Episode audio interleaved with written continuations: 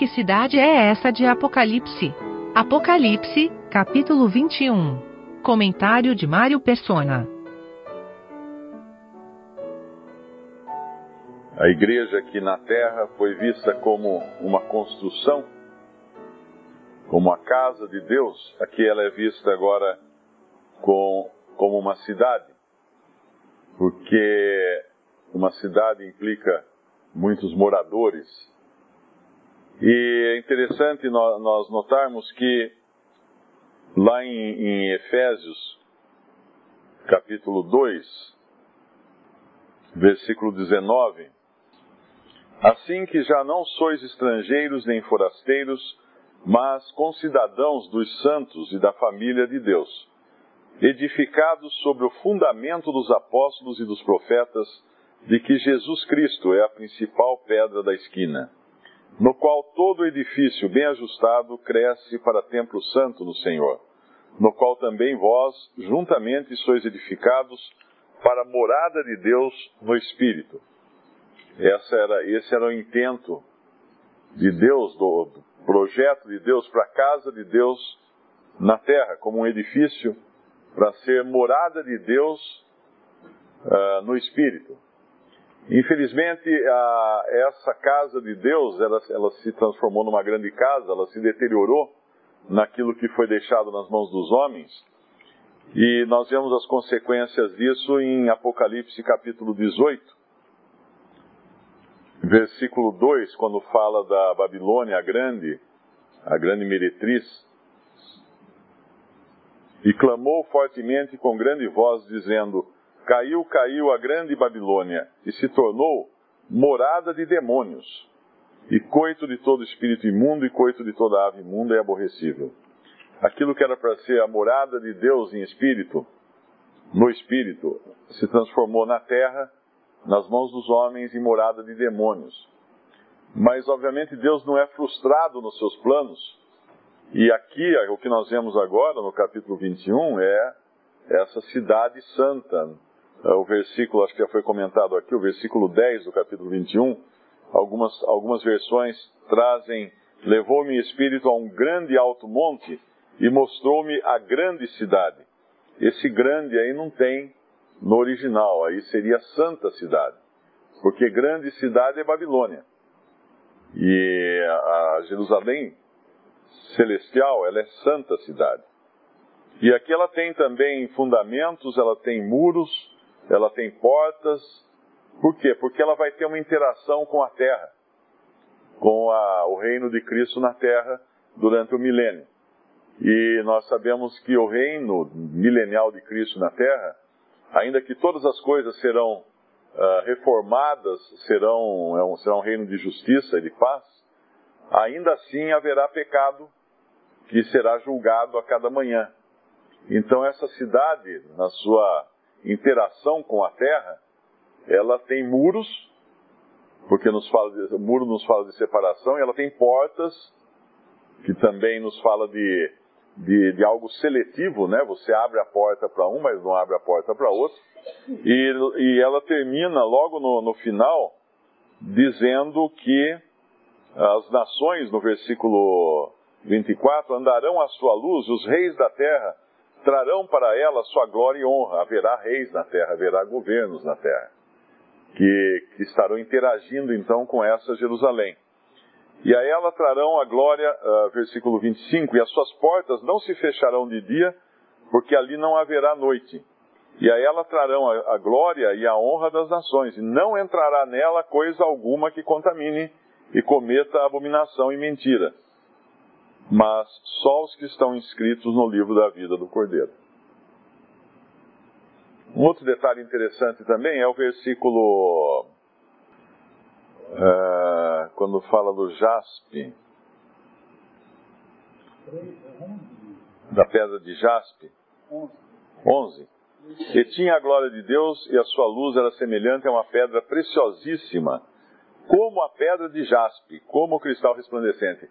Interessante como Deus usa uh, a referência a essa pedra de jaspe para a, a Jerusalém celestial, porque lá em Apocalipse 4, quem nós vemos que era semelhante à pedra de jaspe? Aquele que está sentado no trono. Capítulo 4, versículo 3. E o que estava sentado era, na aparência, semelhante à pedra de jaspe e sardônia, e sardônica. O próprio Senhor, ah, na sua identificação com a sua igreja, que brilhará também com a sua glória. Alguns detalhes interessantes também. Uh, no versículo, versículo 21. E as doze portas eram doze pérolas, cada uma das portas era uma pérola, e a praça da cidade de ouro puro, como vidro transparente. Algumas versões, como a do Darby, fala a rua da cidade, uma outra versão fala a avenida da cidade, mas de qualquer maneira, uh, nenhuma delas mostra algo plural. E existe pelo menos um hino que eu já escutei que diz: Por ruas de ouro andarei. Uh, na verdade, não tem ruas de ouro. Não sei se existe na Bíblia alguma referência a ruas de ouro, mas eu acredito que a pessoa que escreveu o hino devia estar falando de, de, de Jerusalém aqui, da Jerusalém Celestial, mas ali não terão, não existirão ruas de ouro, porque todo mundo vai morar no mesmo endereço.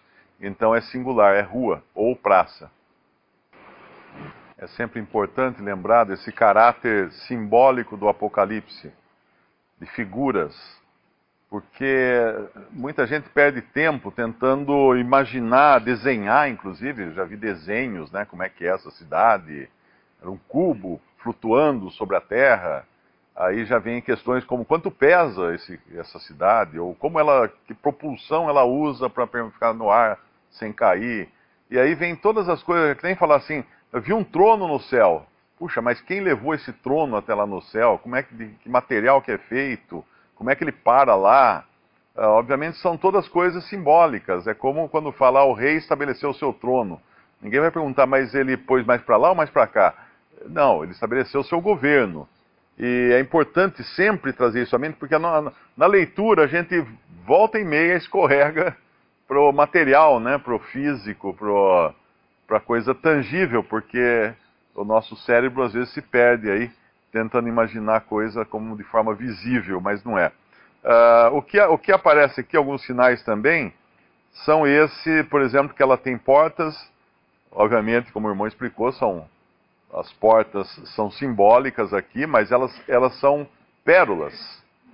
E quando a gente pensa na pérola, a gente lembra da, da parábola da pérola de grande, de grande valor que o senhor encontra aqui. A pérola é uma figura da igreja, porque a pérola ela tem uma, um brilho, né, uma luz refletida, e ela é não tem, não tem começo nem fim, ela é uma esfera perfeita. E assim a igreja aos olhos de Deus também. Então essas portas, elas têm a sua conotação de estarem identificadas com a igreja. Mas no versículo 12, nós vemos que sobre elas estão os nomes das doze tribos de Israel. E o que tem a ver Israel com a igreja? Igreja é Israel, Israel é igreja? Não, de maneira alguma. Israel é Israel, igreja é igreja. Mas é que na terra, ah, o povo em proeminência será Israel. E ele terá essa interação com a igreja nos céus. Então, por isso que tem os nomes das doze tribos nas portas. Uh, lembrando sempre aqui que haverá essa interatividade entre céu e terra durante o milênio, mas com restrições apontadas aqui pelo simbolismo representado pelos muros e pelas portas. Evidentemente, existe um franqueamento dessa interação, pelo, no versículo 25, a gente lê que as portas não se fecharão, porque na Jerusalém terrena as portas se fechavam à noite. Mas aqui não se fecharão porque não tem noite mais, não é? Mas tem um anjo em cada porta, no versículo 12. Tinha um grande alto muro com doze portas e nas portas doze anjos.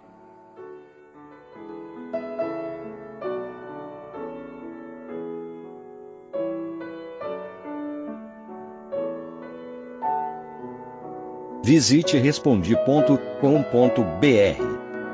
Visite também 3minutos.net.